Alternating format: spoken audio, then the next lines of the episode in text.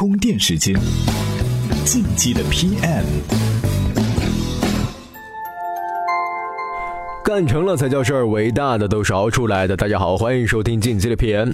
喜欢音乐的人啊，手机或者电脑里总有那么一两首五星的歌曲，可以单曲循环几百次都不会腻；也会有一些三到四星的，刚开始听的时候十分喜欢，但重复久了呢，便没了味儿。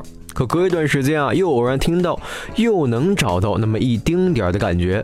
所以，一首歌曲在我们心中总会有一个喜好程度，然后啊，再根据喜好程度给音乐做一个评分，也可以说这是一种标记。当一首陌生的音乐被很多人标记以后，大伙儿的审美观自然就筛选出了高分音乐。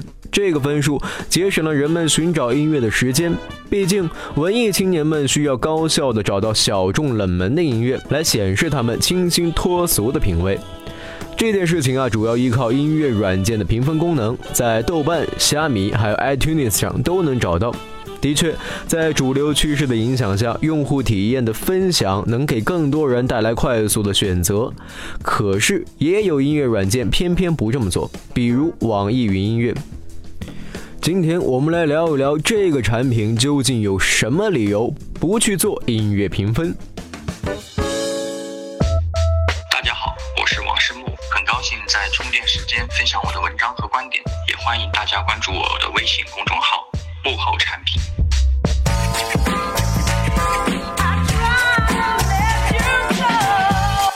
俗话说，道不同不相为谋。你觉得它是蜜糖，可能别人会觉得它是砒霜。音乐这个东西也是这样的，很有个性。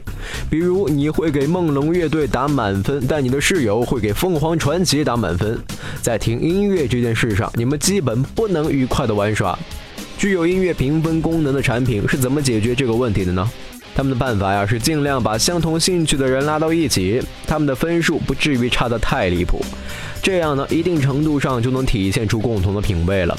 但是这样一来啊，就可能造成歌手粉丝之间的互掐，相互之间为了攀比评分而去刷评分，容易啊出现群体的不理智行为，甚至导致大面积的用户流失。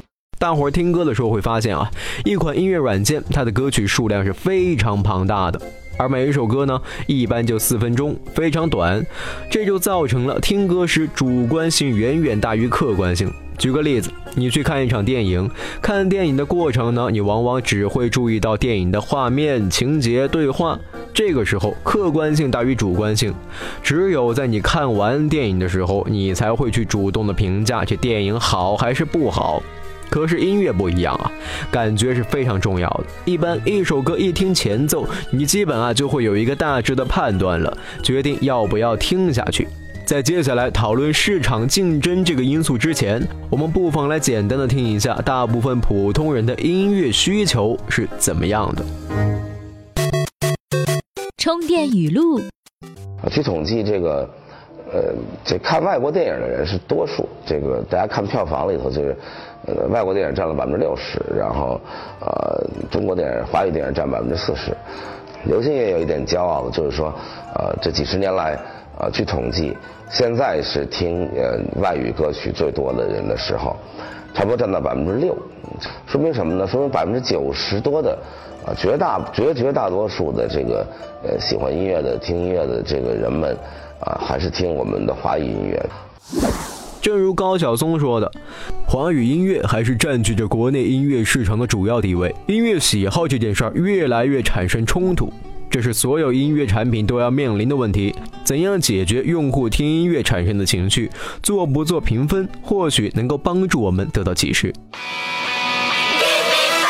Hello，充电时间的小伙伴们，大家好，我是 SH48 的陆婷。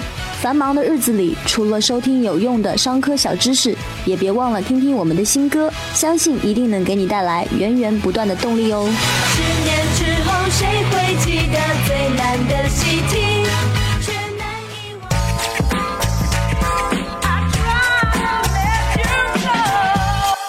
我们回来看网易云音乐不做评分的理由。这里我们先要看看大众点评。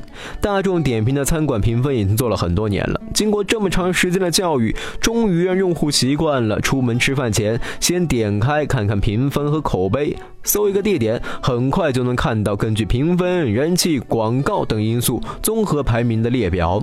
评分啊，直接显示在列表中，一目了然。但是这样的习惯或许正在消退。前几年还会有那么一些人在选餐馆的时候去看用户的点评，现在啊已经越来越少了，因为点评内容的质量在下降，写出来的东西啊食之无味，得《舌尖上的中国》那种水平才能勾起味蕾。在赖以生存的用户点评上，大众点评把自己的命门暴露了出来，这样给了美团等其他竞争对手机会。直接用你的餐馆分数加上我的烧钱团购打折，你还能有啥优势呢？而且啊，在实际发展过程中，大众点评也遇到过几次对手直接来扒数据的事情，自己的根基都没有了，又遇上爱烧钱的竞争对手，跟他讲道理是没用了，烧到最后啊，恐怕只能合并了。所以我们回头看，网易云音乐之所以不做评分，可能不是任性。在大众点评这样例子摆在面前的时候啊，自己就不能再进死胡同了。这样不会给竞争对手机会，也不会给自身产品带来伤害。因此，既然不做评分，那就重视评论呗，重视内容本身，而不是一味的方便用户。今日关键词：充电时间。今日关键词：评分。不管是音乐、电影，给它打分的现象都很普遍。这些同类型的产品中很容易看出差别，比如为什么猫眼电影的评分平均要比豆瓣电影高出一到两分呢？这背后有什么门道？今天您在充电时间的微信公众号里边回复“评分”这两个字儿，就会收到这篇文章了。本期节目由勒布朗企划编辑，老子 news 老彭监制，感谢您的收听，我们下期再见。